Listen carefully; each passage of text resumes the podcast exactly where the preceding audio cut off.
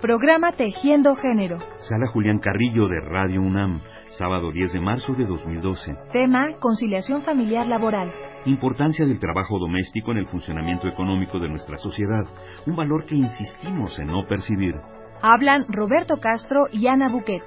Si me permites, comenzaría retomando algo de lo que estabas diciendo en respecto de las características del trabajo doméstico en contraste con el trabajo remunerado fuera del hogar. Además de las que bien señalaste, eh, me parece que habría que, puntualizar que el trabajo fuera del hogar tiene la propiedad de que se ve cuando se hace y el trabajo doméstico tiene la propiedad de que solamente se ve cuando no se hace. Y por otro lado, el trabajo fuera, tú lo dijiste con otras palabras, el trabajo fuera del hogar acumula. Se ve en los productos, hay un proceso de acumulación. Escribir un libro es un proceso de acumulación de páginas que se van escribiendo. O trabajar en la fábrica de autos, pues se van acumulando los productos.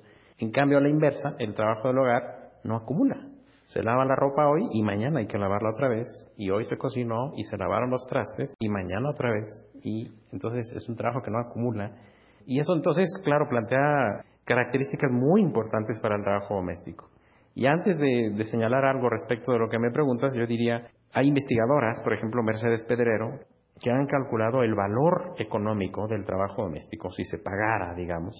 Y lo que queda claro es que la economía que vemos, la economía formal, esa que se desarrolla trabajando fuera del hogar, descansa de manera decisiva, absoluta, en el trabajo no pagado en el trabajo doméstico. Y eso lo podemos ver si pensamos, ¿qué pasaría si esto, eh, pensemos en un mundo masculino por un minuto y este, que todos los trabajadores no eh, tuvieran en casa quien hiciera ese trabajo invisible?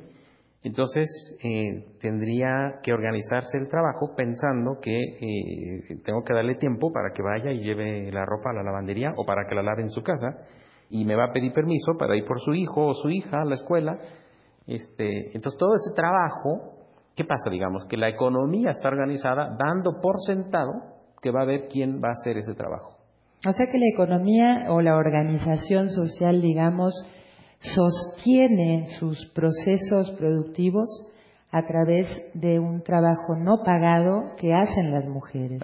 Un enorme punto de desigualdad entre mujeres y hombres. Exactamente, y que se da por sentado que se va a hacer. Y, y si quieres, más adelante hablamos con qué profundidad, digamos, estamos marcados a nivel incluso casi inconsciente en relación a ese supuesto de esto que se da por sentado.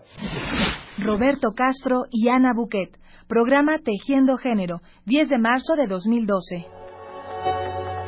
Igualdad entre mujeres y hombres. Nuestra manera de ser Pumas. Programa Universitario de Estudios de Género, PUEG.